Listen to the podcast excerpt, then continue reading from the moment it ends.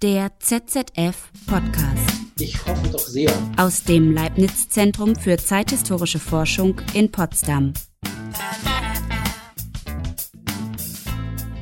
Ich hoffe doch sehr, ja, dass wir, die wir professionell mit Geschichtsforschung befasst sind, nicht vergessen, dass Clio eine Muse ist. Unsere Gesprächszeit war bereits um.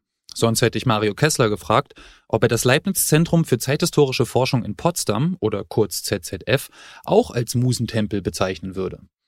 Denn eine inspirierende Atmosphäre ist ja wichtig, wenn man neue Fragen stellen und Projekte entwickeln will. Das Ergebnis eines solchen kreativen Prozesses ist übrigens auch dieser Podcast.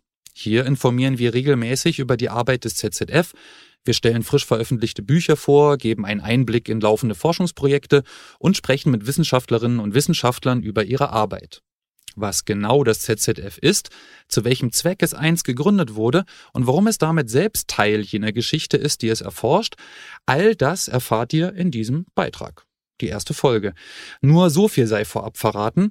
Über 100 MitarbeiterInnen erforschen hier am neuen Markt in Potsdam die deutsche und europäische Zeitgeschichte. Das heißt, im Mittelpunkt stehen Entwicklungen und Ereignisse im 20. und frühen 21. Jahrhundert und auch deren Auswirkungen bis in unsere Gegenwart.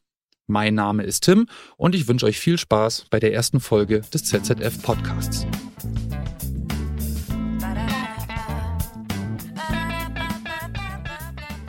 Der Historiker Mario Kessler, den ihr eingangs gehört habt, ist dem Forschungsinstitut übrigens von Anfang an verbunden eigentlich sogar schon länger.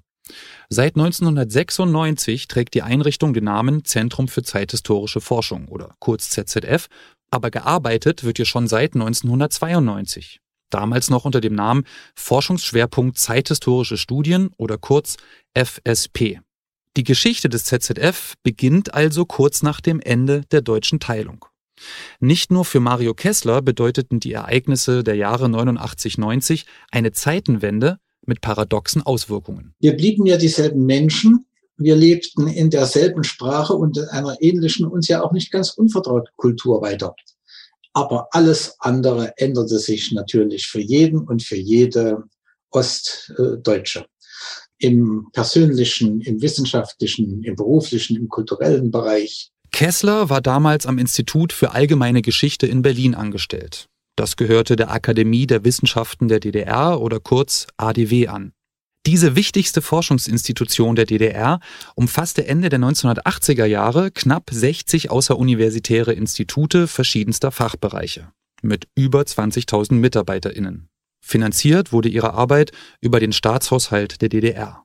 Dabei behauptete die SED eine dialektische Einheit von Politik und Wissenschaft und Forschungseinrichtungen und auch Inhalte standen unter starker Einflussnahme dieser Partei, beziehungsweise in letzter Instanz durch das für Wissenschaft zuständige Mitglied im Zentralkomitee. Abweichungen von der vorgegebenen Linie konnten durchaus schwere Konsequenzen für die Wissenschaftlerinnen haben. Mit dem Ende des SED-Regimes kam auch das Ende der ADW. Die Umgestaltung der deutsch-deutschen Wissenschaftslandschaft begann aber schon einige Monate vor dem 3. Oktober 1990. Eine zentrale Rolle spielte dabei der Westdeutsche Wissenschaftsrat. Der Historiker Jürgen Kocker war hier für die Beurteilung der geisteswissenschaftlichen Institute der Akademie zuständig. Und er erklärt mir im Gespräch, was der Wissenschaftsrat eigentlich ist. Das ist diese äh, hochrangige Beratungsinstitution, die aus Wissenschaftlern und Wissenschaftspolitik zusammengesetzt wird und die in diesen Jahren 1990 folgende die Aufgabe hatte, die Integration der westdeutschen und ostdeutschen Wissenschaft zu begleiten, zu steuern, zu begutachten. Das war ein längerer, mehrmonatiger Prozess, an dem viele Wissenschaftler äh, teilnahmen, auch solche aus dem Ausland. Und als Resultat schlug der Wissenschaftsrat Mitte 1991 die Auflösung der meisten geisteswissenschaftlichen Forschungsinstitute der Akademie der Wissenschaften der DDR vor, gleichzeitig aber die Gründung einer Reihe von neuen Institutionen, in denen gut evaluierte Wissenschaftler und Wissenschaftlerinnen aus den zu Ende gebrachten Instituten der DDR weiterarbeiten können sollten. Zu diesen neuen Zusammenhängen gehörte 1992 auch die Auflösung der ADW, der nun ehemaligen DDR. Viele Entlassungen und gebrochene Biografien waren die Folge, aber es taten sich auch neue Möglichkeiten auf. Und zwar nicht nur für diejenigen, denen in der DDR aus politischen Gründen eine akademische Ausbildung und Karriere verwehrt worden war. Es eröffneten sich überhaupt neue Horizonte. Mario Kessler etwa zog es bereits 1991 per Stipendium in die USA. Immer wieder folgten lange Arbeits- und Forschungsaufenthalte, vor allem in den Vereinigten Staaten, aber auch in Großbritannien und Israel. Deutlich verbesserten sich natürlich die Möglichkeiten der Kommunikation, insbesondere durch Reisen, durch Austausch, durch die Möglichkeit, an andere Literatur heranzukommen. Diese positiven Dinge sind in keiner Weise zu überschätzen und die haben mich äh, auch geprägt. Im vereinten Deutschland wurden unterdessen Forschungseinrichtungen abgewickelt, es wurde um und neu gegründet. So entstand auch der Forschungsschwerpunkt Zeithistorische Studien oder FSP, der direkte Vorgänger des ZZF. Ab 1992 war der FSP zuerst in Berlin, dann in Potsdam beheimatet und hatte mit Jürgen Kocker einen Gründungsdirektor im Ehrenamt. Das hat er neben seiner Professur an der Freien Universität Berlin gemacht. Gewählt wurde zwar eine außeruniversitäre Form für das neue Institut, aber die zukünftig hier arbeitenden WissenschaftlerInnen sollten auch ermutigt werden, erklärt Kocker. Den Kontakt zur Universität, zu einer Universität zu halten und dort auch Lehre äh, zu betreiben. Die Form einer außeruniversitären Institution wurde aber auch deshalb gewählt, weil die Universitäten gar nicht scharf darauf waren, jetzt viele zusätzliche äh, Historiker und Historikerinnen aus den neuen Bundesländern, wie es bald hieß, aufzunehmen. Sie hatten auch keine Stellen anzubieten und deshalb auch konnte eine ganze Reihe von Weiterarbeitsmöglichkeiten für Wissenschaftler und Wissenschaftlerinnen aus den abgewickelten Akademieinstituten nur in Halbdistanz oder in Distanz zu den Universitäten geschaffen worden. Diese außeruniversitäre Form sollte auch neue Inhalte ermöglichen. Denn es ging Cocker um ein drängendes, aber auch schnell sehr umstrittenes Thema.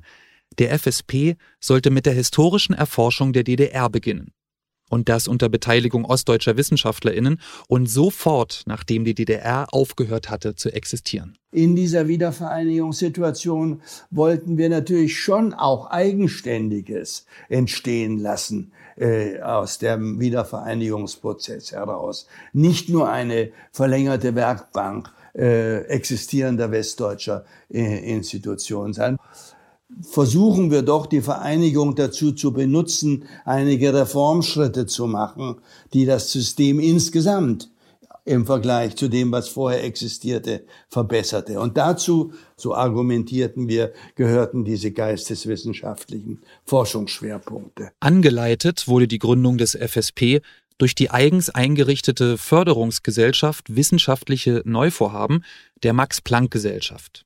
Das nötige Geld kam aus einem Sonderposten des Bundeshaushalts, der war zunächst befristet bis 1994. Es war also Eile geboten. Der erste Schritt war die Suche nach geeigneten Wissenschaftlerinnen aus der ehemaligen DDR. Erst im zweiten Schritt kamen dann ab 1993 Wissenschaftlerinnen mit Westsozialisation hinzu, unter ihnen auch einer der heutigen Direktoren Martin Sabro. Nach Kockers Vorstellung sollten sich Ost und West am neuen Institut einander abarbeiten, und zwar respektvoll und konstruktiv.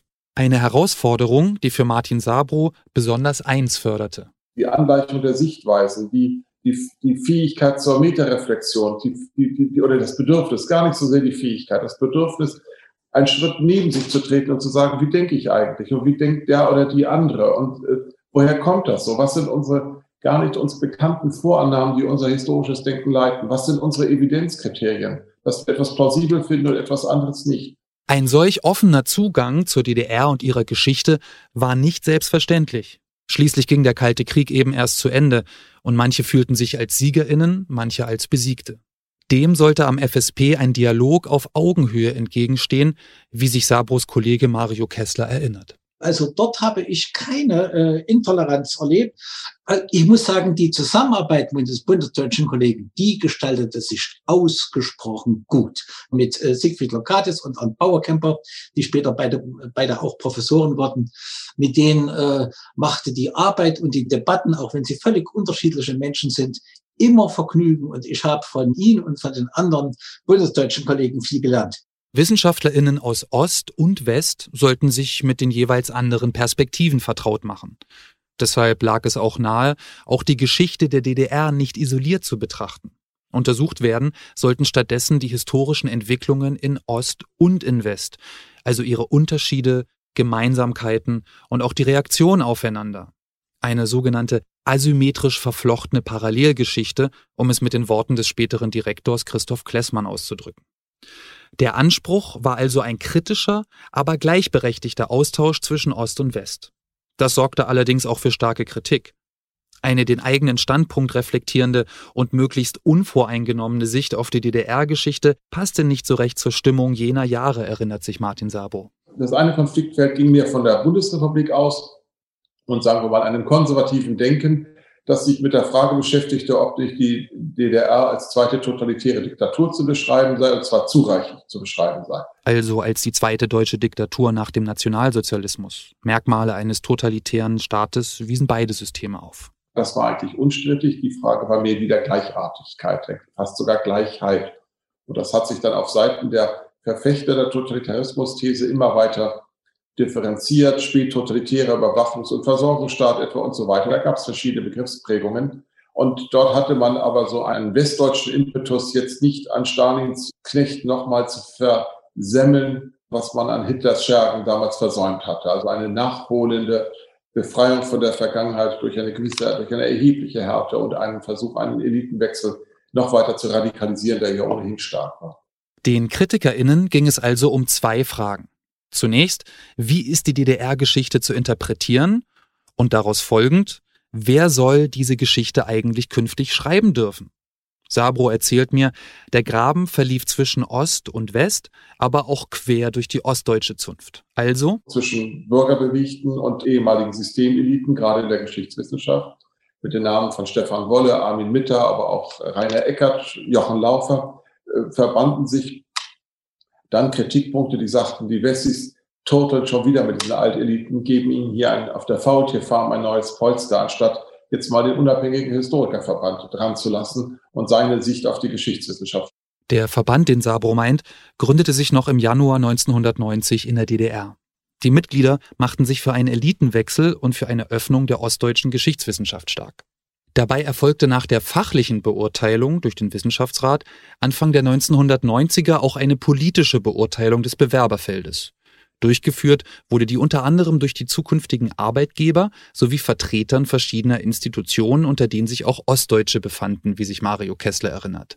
Die männliche Form ist hier übrigens angebracht, denn an weibliche VertreterInnen der Institution kann sich Mario Kessler nicht erinnern. Wir mussten nachweisen, dass der Begriff Staatsnähe, der zu einer bedrohlichen Kategorie wurde, auf uns äh, nicht anwendbar war. Trotzdem muss ich natürlich sagen, es fanden sich viele, auch bei uns am Zentrum, denen man äh, Wendehalsigkeit in keiner Weise vorwerfen kann. Und ich hoffe, ich gehöre auch dazu. Ebenfalls durch diese Evaluierung ging der bekannte DDR-Militärhistoriker Olaf Gröler. Später folgte dann der Vorwurf, er habe eine Tätigkeit als inoffizieller Mitarbeiter des MFS verschwiegen und darauf folgten heftige Kontroversen und schließlich sein Ausscheiden aus dem FSP. Aber auch Forscherinnen ohne Stasi-Verwicklung spürten damals einen enormen Anpassungsdruck. Die eigene biografische und wissenschaftliche Erfahrung in der DDR nicht abzulehnen und gleichzeitig offen zu bleiben für die ganze Flut an Neuem, dem war nicht jeder oder jeder gewachsen, erinnert sich Martin Sabro. Er forschte damals auch zur Wissenschaftskultur der DDR-Geschichtswissenschaft.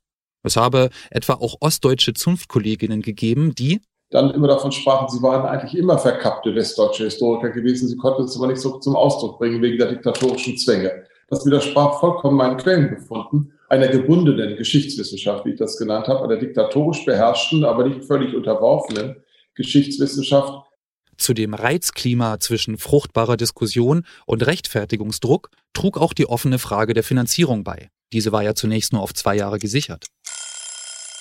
Es mussten also schnell Ergebnisse her.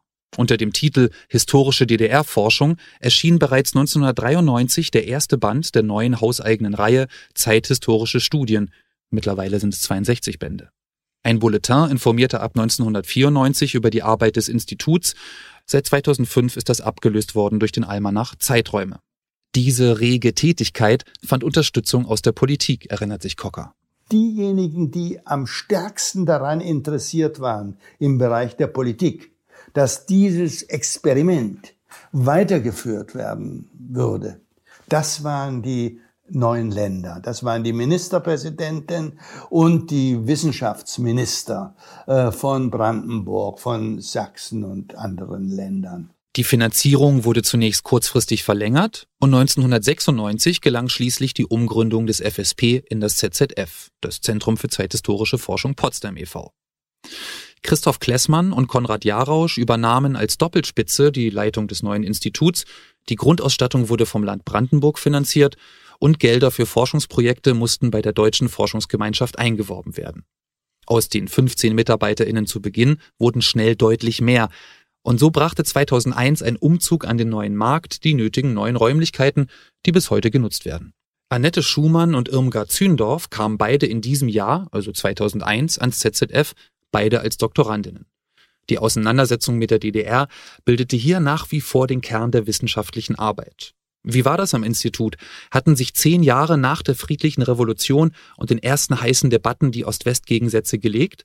Das habe ich Annette Schumann gefragt.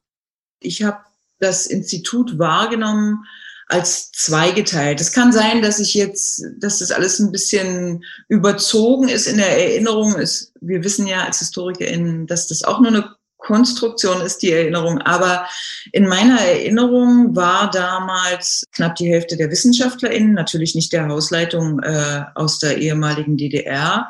Und das war insofern spannend, weil wenn man Bourdieu folgen würde wollen, sowohl im Habitus als auch in der Sprache ja, in der Mentalität habe ich dort sehr, sehr große ähm, Unterschiede wahrgenommen. Ich bin ja ausgereist aus der DDR und habe auch erst im Westen Geschichte studiert an der FU Berlin.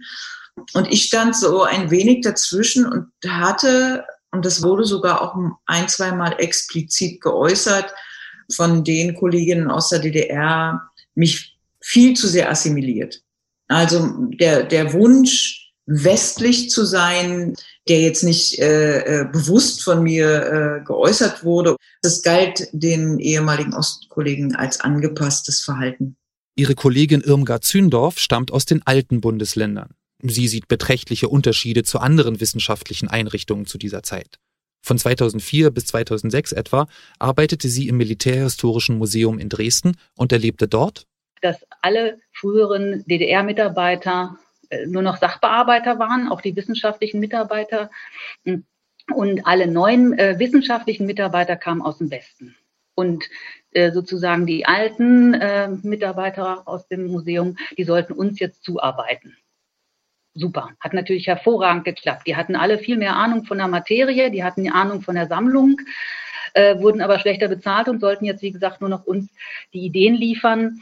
Und da habe ich Ost-West-Unterschiede oder, oder Konflikte dann miterlebt, die allerdings, würde ich sagen, eben strukturell dort aufgebaut worden waren. Sowas habe ich im ZZF nicht mitbekommen. Ob nun in den alten oder neuen Bundesländern sozialisiert oder in einer ganz anderen Region der Welt. Jede Forscherin, jeder Forscher hat die freie Wahl und kann jedes Thema aus der Zeitgeschichte bearbeiten. Wichtig ist und bleibt aber die Selbstreflexion, sagt Schumann. Es ist ja, das wissen wir alle, eine vollkommene Illusion, des, des, dass es diesen objektiven Betrachter, die objektive Betrachterin gibt oder so. Also das heißt, wir sind ja durch unsere Biografie geprägt und diese Prägung setzt sich auch in unserer Suche nach Fragen und Konflikten äh, fort. Also das wurde schon thematisiert. Aber es gab nie Vorgaben, dass die Ex-Ostler das nicht dürfen und die Westler das nicht. Ich glaube, es gab diesen Streit, den es heute noch manchmal gibt, aber natürlich auf einer, sagen wir mal, sehr verfeinerten intellektuellen Ebene was dann immer mündet in dem Satz, das kannst du gar nicht wissen, das, sowas kannst du nicht verstehen. Aber das, glaube ich, betrifft nicht die Forschung, weil da gibt es eindeutige Kriterien. Auf einer anderen Ebene begegnet Zündorf dieses Argument aber auch heute noch. Sie leitet heute den Bereich Public History am ZZF und ist hier unter anderem zuständig für den gleichnamigen Studiengang in Kooperation mit der FU Berlin. Auch im Bereich der Ausstellungsplanung und Wissenschaftskommunikation ist sie aktiv. In der Museums- und Gedenkstättenwelt kommt es einem noch viel, viel stärker immer mal wieder entgegen, dass eben gesagt wird, äh, Moment mal, wieso machen Sie da eine Ausstellung zur DDR-Geschichte? Sie kommen doch, Sie haben doch da gar keine Ahnung. Äh, Sie können das ja nur aus Büchern wissen. Während lassen Sie mich das doch machen, ich war dabei. Von der Zeitzeugenebene kommt da Kritik. Allerdings kann man die in den meisten Fällen auch einfangen. Beispielsweise eben durch Erweiterung und Reflexion der eigenen Perspektiven, durch sorgfältige und transparente wissenschaftliche Arbeit und auch das Gespräch unter Kolleginnen. Zwar ist und bleibt die DDR ein wichtiges Thema am ZZF, erklärt mir Frank Bösch, gemeinsam mit Martin Sabro seit 2011 Direktor des Instituts, aber... Das hat sich ähm, in den Zehnerjahren sicherlich deutlich geändert. Die DDR-Forschung ist weiterhin ein wichtiger Markenkern, aber sie ist breiter eingebettet. Und viele Projekte, auch viele Projekte, die ich einwerben durfte in den 2010er Jahren, haben eine deutsch-deutsche Perspektive. Sie behandeln Ost und West gleichzeitig. Ähm, einzelne Projekte haben auch eine europäische Dimension. Das heißt, ähm, die Geschichte des Staatssozialismus wird stärker eben eingebettet in generelle Entwicklungen, äh, insbesondere der jüngsten Zeitgeschichte, also seit den 50ern und seit den 70er Jahren. Und das ist schon ein Alleinstellungsmerkmal des ZZF. Diese thematische Erweiterung scheint einen roten Faden zu spinnen. Von den vergleichenden Ansätzen der frühen 1990er Jahre, also vom deutsch-deutschen Vergleich, zu transnationalen und globalgeschichtlichen Perspektiven. Aber Sabro relativiert.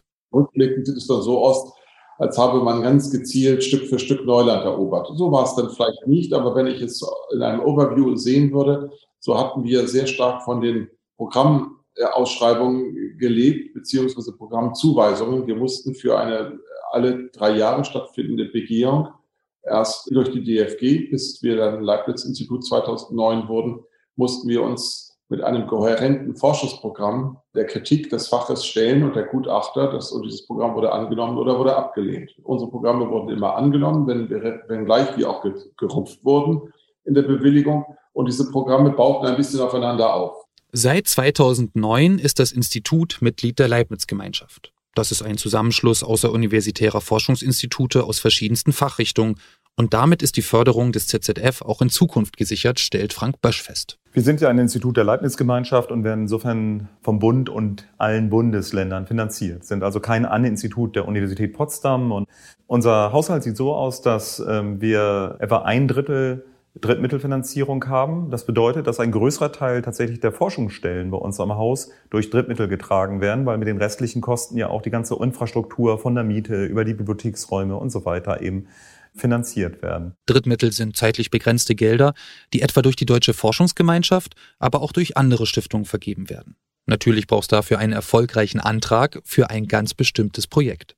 Dieser relativ hohe Drittmittelanteil bei uns hält uns beweglich, ermöglicht uns immer wieder neue Themen zu entschließen, auch neue Leute ans Haus zu holen, aber ist natürlich auch immer Risiko und Gefahr. Ähm, wir haben hier viele Leute, die leider keine festen Stellen haben, für die wir eben auch äh, einstehen und uns bemühen, ihnen immer wieder eben auch Finanzierungen zu ermöglichen, damit sie nicht plötzlich auf der Straße stehen. Insofern sehe ich das ZZF schon als ein sehr soziales Institut an. Über die Hälfte der wissenschaftlichen MitarbeiterInnen ist heute befristet beschäftigt, was eine ziemlich prekäre Situation für viele bedeutet.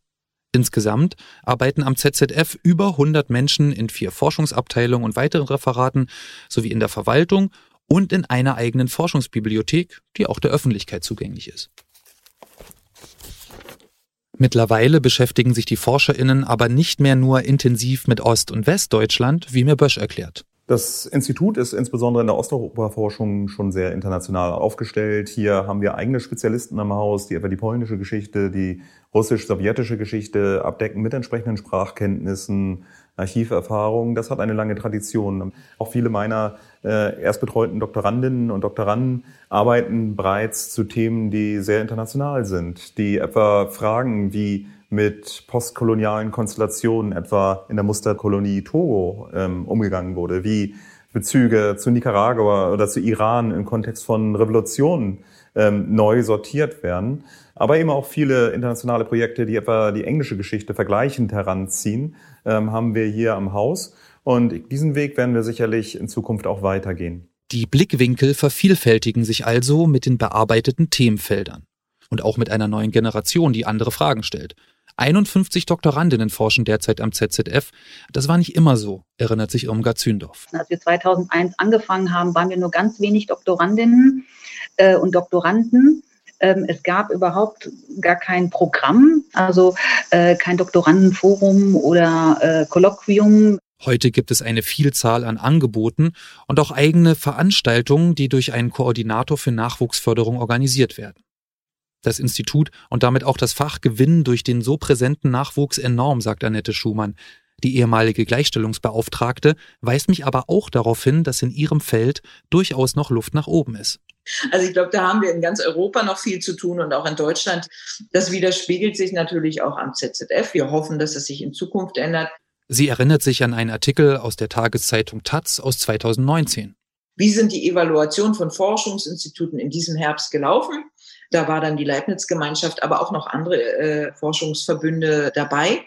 Und dann wurde festgestellt, dass die wissenschaftlichen Leistungen äh, sehr gut bis exzellent sind bei allen und die Gleichstellung also der schwächste Punkt auch wiederum bei allen. Also das ist äh, etwas, was wir noch angehen müssen. Die sich entwickelnde Themenvielfalt bedeutet auch eine Erweiterung der Palette an Veröffentlichungen. Insgesamt vier eigene Buchreihen gibt es ZZF heraus, daneben noch zahlreiche Einzelveröffentlichungen. Aber auch Online-Portale wie Dokopedia Zeitgeschichte gehören dazu. Wie in einer Art Wikipedia werden hier Grundbegriffe und Debatten der Geschichtswissenschaften erklärt und laufend aktualisiert. Und mit dem Fachportal Zeitgeschichte Online ist das ZZF bereits seit 2004 im Netz vertreten. Projektleiterin und Redakteurin ist Annette Schumann. Ich habe da von Anfang an mitgearbeitet, seit 2004. Jürgen Daniel hat dieses Portal gegründet und hat damals Leute um sich geschart, die daran interessiert waren. Und das war, muss man schon sagen, eine Pionierarbeit von Jürgen Daniel, weil die Umgebung, auch mein eigener Chef Peter Hübner damals sagte, dass ich soll das lassen, das sei Zeitverschwendung. Dieses ganze Online-Zeug, das braucht eh niemand. Doch das Internet ist kaum noch wegzudenken aus dem Wissenschaftsbetrieb. Auch die Fachzeitschrift Zeithistorische Forschungen wird bereits seit 2004 sowohl online als auch gedruckt veröffentlicht.